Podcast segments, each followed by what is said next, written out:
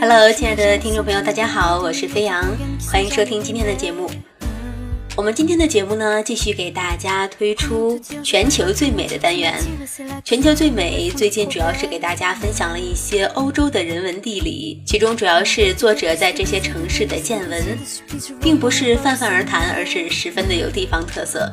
在上一期的全球最美单元当中呢，飞扬给大家分享了巴黎的天空下，主要是巴黎街头的一些景象，还有美食，还有人们的生活习惯。当然了，任何一个城市都有它的多面性。那么今天的节目，我们就带大家去认识一下华都的穷人。每个城市都有穷人，那么在人们心中像天堂一般的巴黎的穷人又是怎么过活的呢？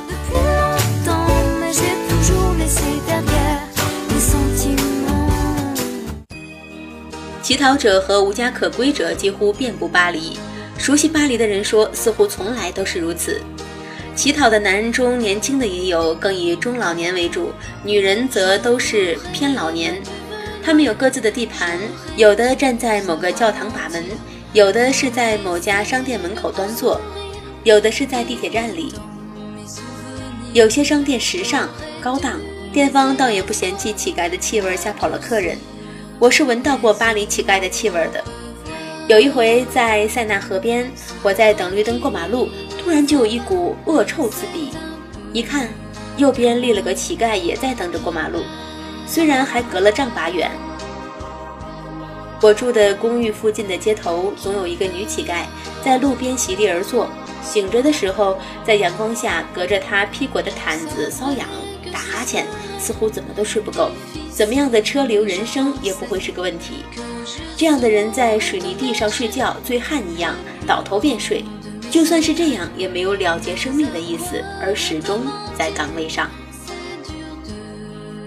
一些街角能看见在清晨的地上散落着腐烂的一截长棍面包，一块毛毯的残片，空气中夹杂了很多难闻的气味儿，让人察觉到这里就是无家可归者的夜宿基地。但现在是早晨了，他们可能去了他们各自的岗位，总有人给他们面包和咖啡，但光是面包和咖啡是不顶事儿的。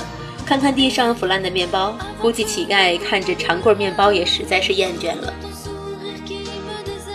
经常看见妙龄女郎拿了面包和咖啡给路边的无家可归者，老熟人似的凑近了说话，还伸出手去摩挲一番这些流浪人收留的野狗。聊了一会儿，女郎就走了。流浪人把咖啡纸杯放下，朝女郎背影的方向望去，一直望到再也看不见为止。那大半杯的咖啡并不贪于去喝，长棍面包也无心去碰。如果我是流浪人，也许我会向往一份正经的饭菜。饭菜是不好去要的，这流浪人现在满足的倒是流浪人所有的一点人际的对话了。人都要交流，他甚至有些骄傲地朝路上的我看一眼。似乎想让我明白，他也有他的社交。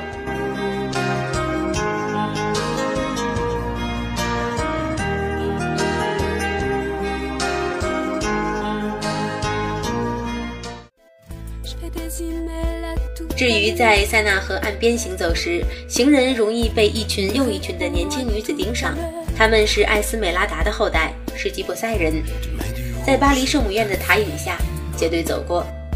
把一些古怪的表格递到行人眼皮底下，装成是聋哑女，指着表上写了的名字和数额，意思是要你签名捐款。他们当然会说话，跟行人比划一阵后，他们转身就和同伴叽叽喳喳地说上私房话了。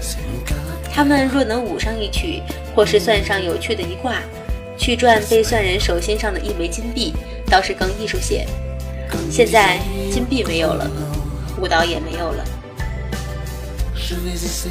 巴黎穷人多，地铁站总有人逃票，趁前头有人买票通过，闸门打开时跟着挤进去，或低下身子狗一样的爬进去。只要进去了，出地铁是不查票的。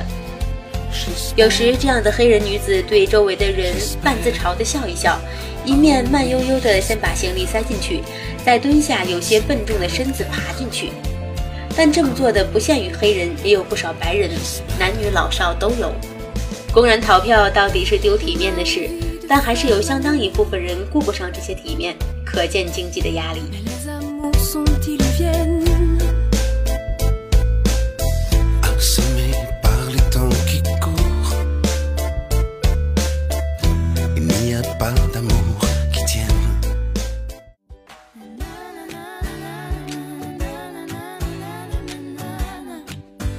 怎么样？听完了今天的这篇文章，是不是对这个梦幻浪漫的巴黎又有另一面的了解了呢？穷人是构成一个城市的一个不可忽略的因素，不管到哪里，他们都是存在的。但是不同的地域，不同的穷人也有他们不同的风格吧。巴黎的穷人相对来说还是很有骨气的，对不对？其实，在哪里都好，关键是人不自清，便不会被人轻了。刚刚我们说到有一些穷人挤进了巴黎的地铁，那么在下期的节目当中呢，飞扬就给大家介绍一下巴黎的地铁又是什么样子的呢？是不是像我们想象的那般浪漫呢？那么有艺术气质呢？好了，本期的分享就是这些，下期节目再会喽！我是飞扬，拜拜。